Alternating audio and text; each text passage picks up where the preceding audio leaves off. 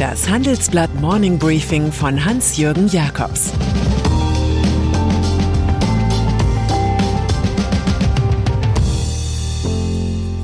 Guten Morgen allerseits.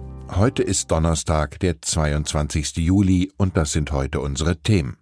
Der Deal um Nord Stream 2. Keine Flut war teurer als die Katastrophe 2021 und CDU hat wieder ein Erfurter Problem. Nord Stream 2. Energie ist eine Waffe. Das wissen alle Autofahrer, die in der Vergangenheit dem OPEC-Kartell der Ölstaaten begegnet sind.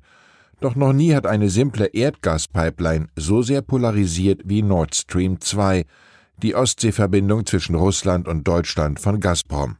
Drei US-Präsidenten kämpften dagegen, als sei Brezhnev wieder auferstanden. Gestern Abend verkündeten Washington und Berlin dann nach langem juristischen Kleinkrieg einen klassischen Formelkompromiss. Der Inhalt, das Erdgas kann bald fließen, die Sanktionen kehren aber zurück, sollte Russlands Staatspräsident Wladimir Putin das Energietransitland Ukraine abklemmen und Deutschland zahlt 175 Millionen Dollar für einen grünen Fonds Ukraine. So soll Kiew zum Großexporteur von grünem Wasserstoff werden. Der Deal wirkt wie ein Kartenhaus, das man vor dem lauesten Windzug schützen muss.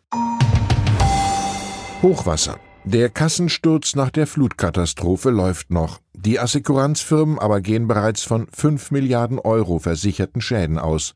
Damit war keine Naturkatastrophe so teuer wie Tief Bernd. Malu Dreyer mahnt, Aufbaufonds schnell zu etablieren.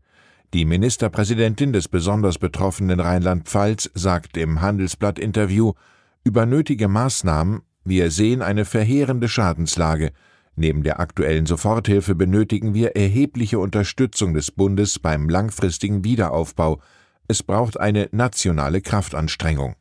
Zum Leid der Bürger, sagt Breyer, viele Menschen haben alles verloren. Es ist wichtig für sie zu spüren, wir sind nicht allein. Dazu trägt auch die beispiellose Solidarität bei, die wir aus allen Teilen der Bundesrepublik und dem Ausland erfahren dürfen.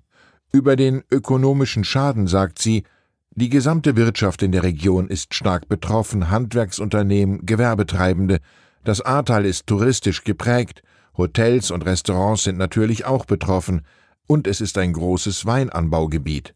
Die Sozialdemokratin ist eine Politikerin, bei der Bürger sofort Empathie spüren.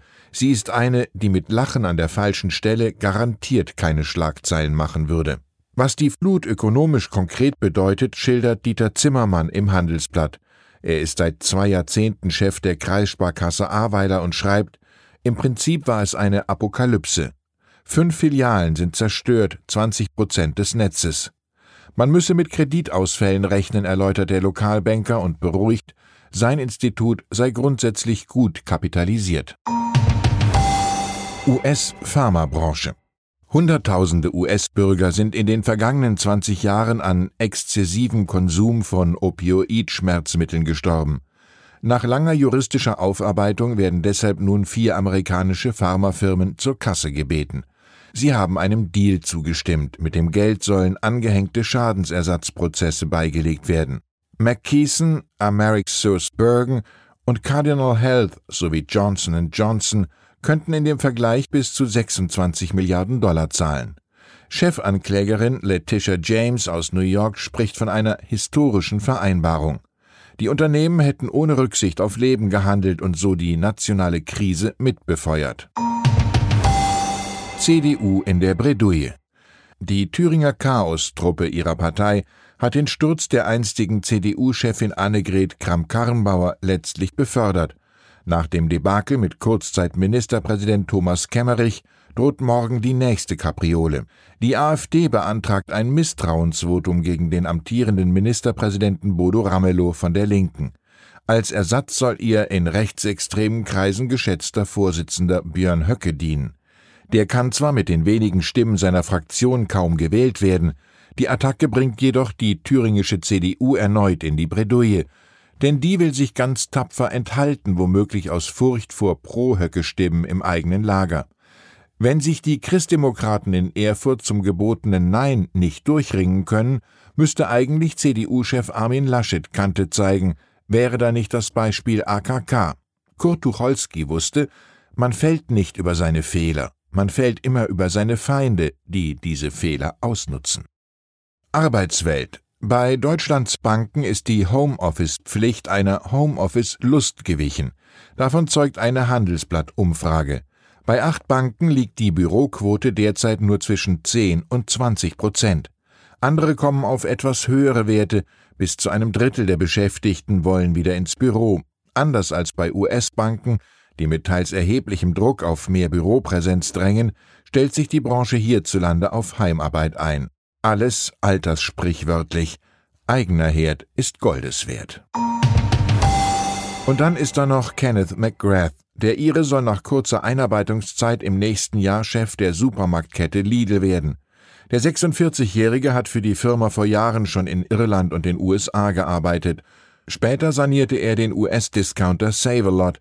Nun tritt er in Heilbronn als Überraschungsmanager der Stunde in Aktion.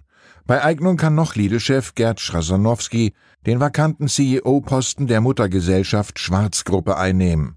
Der dort in der Not interimistisch regierende Eigentümer Dieter Schwarz kann sich dann wieder ganz aufs Lenken aus der Kulisse beschränken. Der 81-jährige Senior führt zwei Hitlisten an, die der reichsten Deutschen und die der am wenigsten fotografierten Prominenten. Ich wünsche Ihnen einen produktiven Tag ohne größere Betriebsquerelen. Es grüßt Sie herzlich Ihr Hans-Jürgen Jakobs.